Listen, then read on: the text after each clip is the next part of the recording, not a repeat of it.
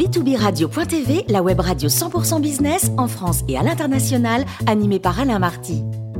Bonjour à toutes et à tous, bienvenue à bord de B2 Business Radio. Vous êtes 49 000 dirigeants d'entreprise abonnés à nos podcasts et on vous remercie d'être toujours plus nombreux à nous écouter chaque semaine. Aujourd'hui, nous recevons Claude Sirillon, journaliste, écrivain et auteur de Journal 2020 aux éditions 100 000 milliards. Bonjour Claude. Bonjour Alain. Alors, euh, tandis que montent les inquiétudes liées à la pandémie, des idées décalées se font jour. Racontez-nous. Ah oui, c'est vraiment décalé. Les vagues, j'allais dire la marée incessante du virus depuis plus de deux ans, ont ceci d'appréciable qu'elles viennent rappeler quelques idées simples, pas forcément récentes. Ainsi, doit-on aujourd'hui s'interroger sur la notion de bien commun au pluriel au mois de mars 2020, le président Emmanuel Macron, suite au premier mois de Covid, déclarait ceci. Ce que révèle cette pandémie, c'est qu'il est des biens et des services qui doivent être placés en dehors des lois du marché déclaration présidentielle qui prenait à rebours le propre camp libéral du chef de l'État. Depuis, je n'ai pas trouvé trace d'un débat sur ce sujet, sauf qu'il est essentiel en main domaine.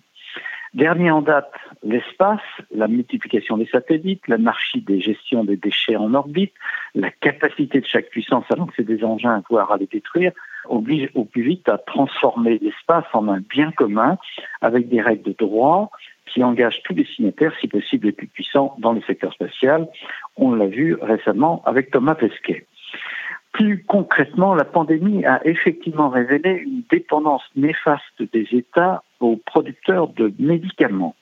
Il semblerait de la plus simple équité que l'on puisse se mettre d'accord pour désigner bien commun une liste de médicaments de base de première nécessité. Très souvent, les ONG sur les continents les plus affectés par des maladies, désormais éradiquées en Occident, rappellent qu'avec quelques vaccins, des stocks de paracétamol, des produits techniques et de premiers secours, il serait possible de se battre plus efficacement contre les risques sanitaires.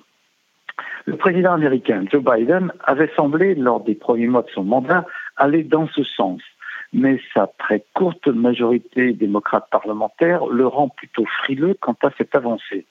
Les grands laboratoires estiment faire des dons ou sacrifices pour compenser l'inégalité des doses reçues, mais il faut bien le dire, c'est à proportion de leur immense bénéfice si peu. Alors Claude, le monde est ouvert et les replis sur soi sont obsolètes. Nous avons effectivement un monde à nous partager. C'est une réalité.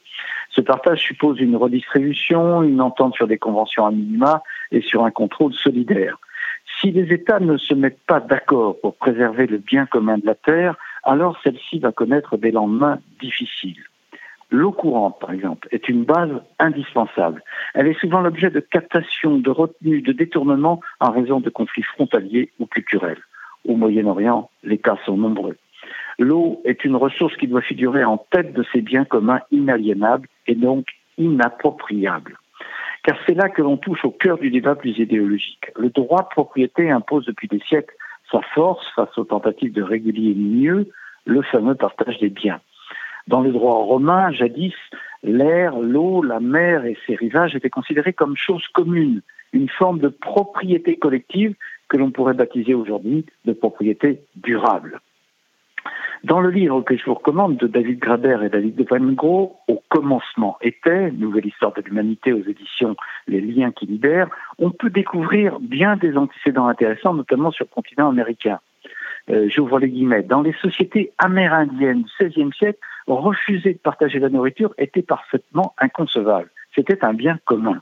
Et ce n'étaient pas des sociétés primitives, bien au contraire, elles étaient fondées sur la liberté, le respect de chacun, et avait institué l'idée de bien commun comme moyen de prévenir les conflits. Certes, dès que l'on murmure propriété collective, les boucliers de l'histoire repoussent euh, toutes sur résurgence communiste de la première époque. Il n'empêche que les ressources énergétiques, les réserves alimentaires, la capacité de produire et de suffire aux besoins de la population mondiale pourraient être une sorte de charte nouvelle des Nations Unies. L'ensemble onusien fait hélas chaque année la démonstration de son impuissance face aux menées solitaires de trois ou quatre grandes forces militaires mondiales. En revanche, il serait judicieux de tirer enseignement des données économiques et industrielles actuelles. La hausse des prix des matières premières, gaz, pétrole, métaux rares, terres rares, conduit à des fragilités nationales préjudiciables à l'ensemble de la planète. Nos dépendances aux productions de gaz en, en Russie obèrent toutes les discussions diplomatiques avec Poutine. Nos besoins pétroliers expliquent beaucoup de nos contorsions avec les pays du Golfe, dont les pratiques en matière de droit et de liberté sont condamnables devant toute juridiction internationale. Donc, si j'ai bien compris, Claude, nous sommes condamnés à négocier. Oui, nous sommes sur cette planète non pas condamnés à vivre en commun, mais destinés à en faire un espace d'échange et de création commun pour le bénéfice du plus grand nombre. C'est du moins un objectif sur lequel on pourrait tous s'entendre. Ensuite, par quels moyens y parvenir? Euh, Les options politiques ne seront jamais uniformes. Il est cependant évident, via la Covid, que les vaccins ne peuvent être indéfiniment des produits privés. La propriété des brevets mise à disposition de tous est une urgence sanitaire. Les chefs d'État, dont Emmanuel Macron et Joe Biden, en ont parlé ensemble, mais ce n'est pas suffisant. Par essence, l'humanité repose sur un collectif du vivant. Lui donner une traduction juridique en préservant des secteurs comme la santé et l'environnement de toute rapacité financière privée serait une bonne marche à franchir. Il reste à inventer ainsi une ONU nouvelle dont les principes fondateurs seraient ceux d'une mise en commun de biens de base. Certes, cela va à l'encontre du libre marché, mais c'est également une piste intelligente, je dirais, pour tenter de ralentir les flux migratoires, mais de la misère, mais aussi de la vision quasi Eldorado qu'ont les migrants de pays riches. Celui qui les conduit souvent au pire naufrage, on l'a vu récemment. Un naufrage de civilisation, disait d'ailleurs récemment le pape François en visite à Lesbos dans un camp de rétention de migrants kurdes, irakiens ou afghans. Tout se tient, nous avons des richesses et des malheurs en commun. Aux dirigeants actuels du monde désormais s'impose une vision d'ensemble salutaire. Merci beaucoup Claude Sérillon pour ce billet du beurre. Je vous donne rendez-vous lundi prochain à bord de B2Business pour de nouvelles chroniques. Merci.